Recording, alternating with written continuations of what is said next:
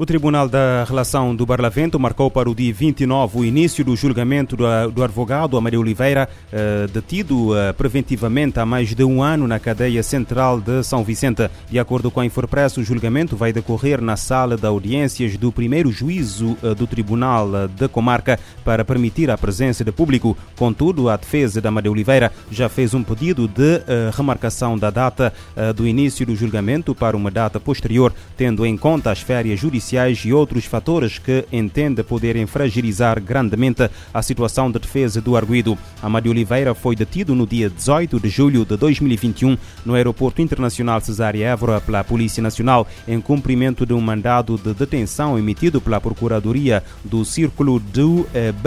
O advogado é acusado pelo Ministério Público dos crimes de atentado contra o Estado de Direito, perturbação do funcionamento de órgão constitucional e ofensa à pessoa coletiva. Recorda Recorda-se que o Parlamento votou no final de julho a suspensão do mandato de uh, Amadeu Oliveira como deputado, a pedido da Procuradoria-Geral da República para poder responder em processos crime uh, que correm seus trâmites nos tribunais do país.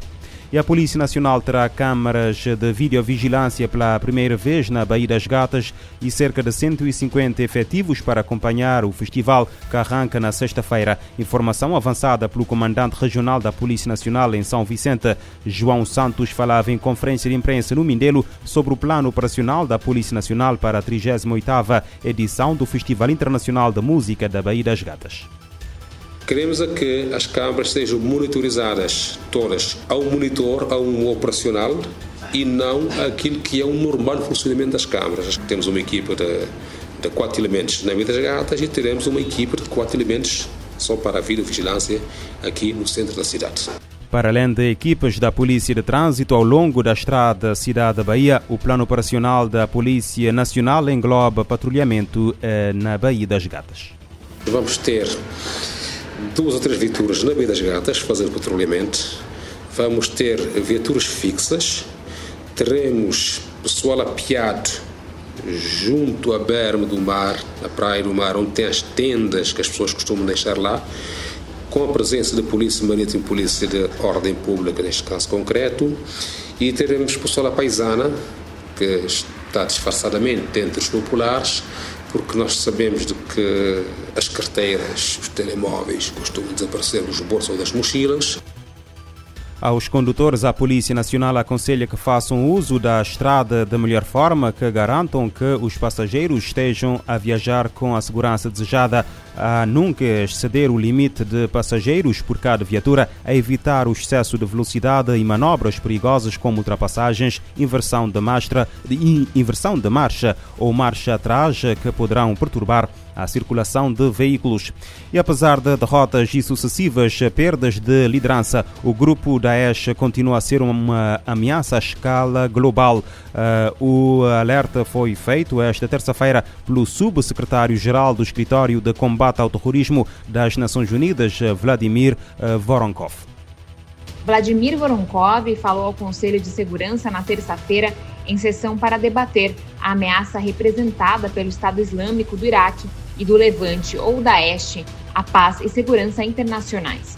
Segundo ele, o risco tem aumentado desde o início da pandemia de Covid-19, há dois anos, e que o Daesh e seus associados continuam a explorar a dinâmica do conflito, fragilidades de governança e desigualdade para instigar, planejar e organizar ataques terroristas.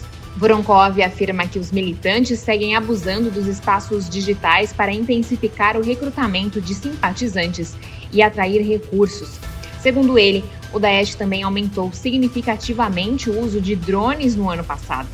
Para o subsecretário-geral, embora a presença e a atividade do grupo sejam observadas em sociedades afetadas pela violência, o Daesh e afiliados também procuram influenciar ou direcionar ataques em zonas livres de conflito para incitar o medo e projetar a força.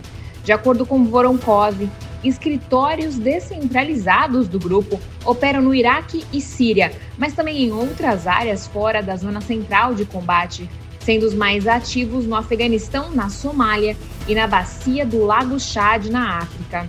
Voronkov afirmou que os líderes do Daesh incitam seguidores a cometer ataques direcionam e controlam o fluxo de fundos para suas afiliadas em todo o mundo.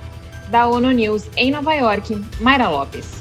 E em África, a ameaça do grupo extremista Estado Islâmico cresce a cada dia e o continente pode ser o futuro do califato. O alerta foi feito por um especialista em segurança africano no Conselho de Segurança da ONU. Martin Ewi disse na terça-feira que o Estado Islâmico expandiu a sua influência além da uh, medida em África, com pelo menos 20 países já sentirem diretamente a atividade do grupo extremista e mais de 20 outros a serem usados para logística e para mobilizar fundos fundos eh, e outros recursos. Mais de 4.900 venezuelanos foram assassinados na Colômbia, Peru, Equador e outros países da região. Dados divulgados hoje pelo presidente da Comissão Especial que investiga crimes contra migrantes venezuelanos, eh, sem precisar a data em que aconteceram os assassinatos. Eh, Júlio Chávez garante que estão identificados os nomes e apelidos de cada uma das vítimas, assim como as causas da morte e localidades onde foram assassinadas. O mês de julho deste ano está entre os mais quentes já registados. De acordo com a Organização Meteorológica Mundial, este ano, eh, julho teve médias inferiores apenas em comparação a 2019 e ligeiramente superiores a 2016. A Organização Meteorológica Mundial afirma que este mês de julho está entre os três mais quentes já registrados, com ondas de calor prolongadas e intensas afetando partes da Europa. A temperatura ficou cerca de 0,4 graus Celsius acima do período de referência de 1991 a 2020. De acordo com a OMM, em comparação a 2019, as médias foram um pouco mais baixas e ligeiramente mais quentes que em 2016. A agência explica que as margens são tão pequenas que não é possível uma classificação clara. Mesmo com o Laninha, que tem uma influência de resfriamento da temperatura, os termômetros ultrapassaram 40 graus em partes de Portugal, Espanha, França e Reino Unido. O Reino Unido nunca havia vivenciado temperaturas tão altas. Na Península Ibérica, o calor foi elevado a máximas superiores a 35 graus Celsius, criando o julho mais quente da história e a onda de calor mais intensa e duradoura já registrada. O calor gerou ainda um início de verão europeu mais seco do que a média para grande parte da Europa, quebrando recordes de baixa precipitação em alguns países, atingindo economias locais, agricultura e aumentando o risco de incêndios florestais. Segundo a agência, a tendência de clima excepcionalmente quente e seco continua este mês. O sul da França, por exemplo, pode ter 5 graus acima do normal para esta época do ano. Da ONU News em Nova York, Mara Lopes. Segundo a Organização Meteorológica Mundial, no Hemisfério Sul, as temperaturas mais acima da média foram registradas no centro da América do Sul e no sul da África. O norte do Pacífico e o oceano adjacente à Península Antártica eh, tiveram temperaturas acima da média.